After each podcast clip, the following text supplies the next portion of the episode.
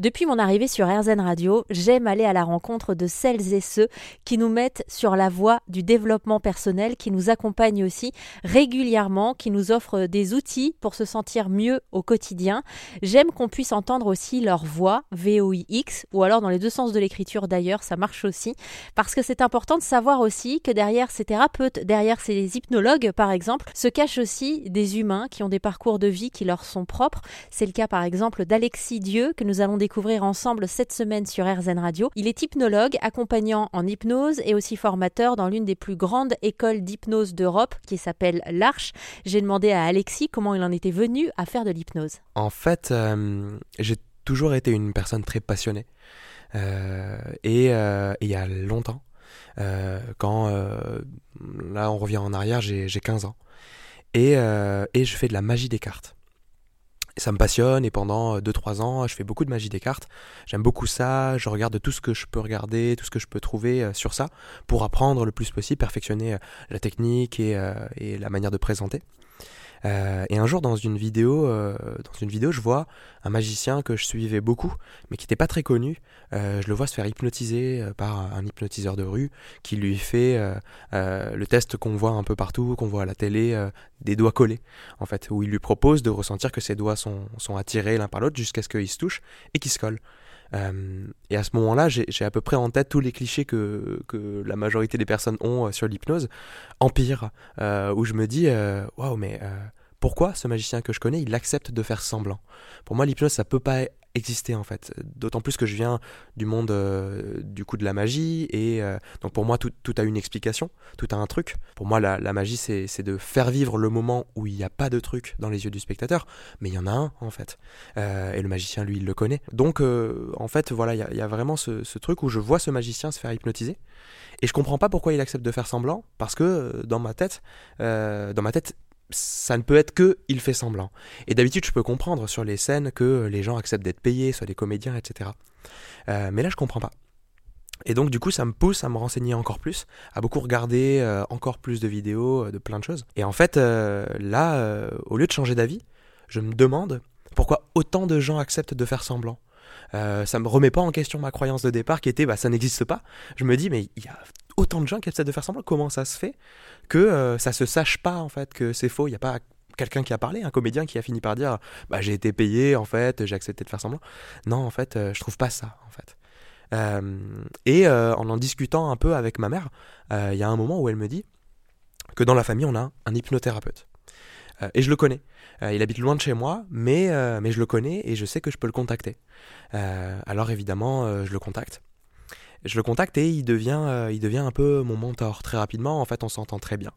Euh, alors, il n'y a pas eu de moment où on s'est vu, euh, mais on s'appelle, on s'appelle très souvent, on s'appelle toutes les semaines, et on parle d'hypnose. il m'envoie des livres, on discute énormément, et surtout, il répond à toutes mes questions. Et donc, ça me fait progresser extrêmement vite dès le début. je l'ai dit tout à l'heure, je suis une personne très passionnée. Alors, bah, quand je découvre l'hypnose, je découvre une pratique qui crée de l'exceptionnel, mais sans qu'il y ait de trucs le seul truc en fait il est à l'intérieur de la personne en fait c'est la personne qui fait tout. Bah tout de suite je sais que je veux faire de l'hypnose dans ma vie. Je sais pas exactement à quoi ça va ressembler mais je sais que je veux qu'il y ait de l'hypnose dans ma vie. Et du coup euh, c'est comme ça que je commence l'hypnose euh, euh, l'hypnose ludique en fait l'hypnose de rue. C'est quand on fait de l'hypnose dans la rue. Là c'est de l'hypnose ludique parce que je le fais beaucoup avec mes amis beaucoup en soirée. Et voilà je fais découvrir ce truc là à plein de à plein de personnes, euh, plein de personnes proches. Euh, je fais aussi avec des personnes que je connais pas. Je teste un peu. Pour la petite histoire, les premières fois que j'ai que j'ai accompagné des gens euh, avec de l'hypnose ludique comme ça, c'était avec des amis et donc du coup, quand ça a fonctionné, j'arrivais pas à croire que ça fonctionnait moi-même en fait. J'avais l'impression qu'ils se moquaient de moi en fait, qu'ils faisaient semblant. Du coup, on a eu on a eu de belles, de beaux fous rires dans ces moments-là parce que il y avait vraiment cette idée, waouh ça marche en fait. C'est fantastique, par exemple, euh, coller les, pieds de quelqu'un au sol. Euh, quand, la personne euh, montre qu'elle essaye vraiment de se décoller les pieds et qu'elle n'y arrive pas, bah c'est quand même assez exceptionnel que ça puisse exister ce truc-là. Bah du coup, en fait, dès que j'ai su qu'on pouvait utiliser cet outil exceptionnel pour accompagner des gens vers leurs objectifs, vers, quelque chose qu'ils demandent, peut-être vers quelque chose dont ils ont besoin depuis des années, bah j'ai tout de suite su que je voulais faire ça.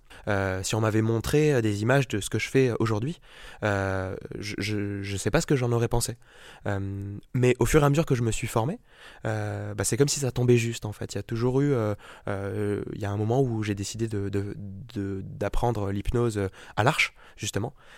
et au fur et à mesure, je découvrais. C'était un monde complètement nouveau, ça avait rien à voir. On utilisait le même outil mais d'une manière complètement différente. Et au fur et à mesure, je me disais, bah c'est ça que je veux faire en fait. Il y a eu un, petit moment au, milieu, euh, juste avant ça, où, euh, où bah, assez rapidement j'ai commencé à faire de l'hypnose de spectacle aussi, euh, où j'ai des amis qui m'ont proposé de faire d'abord des scènes ouvertes et puis des scènes un peu plus grandes, où c'était l'idée de, de, faire un spectacle d'hypnose, un peu comme Mesmer justement.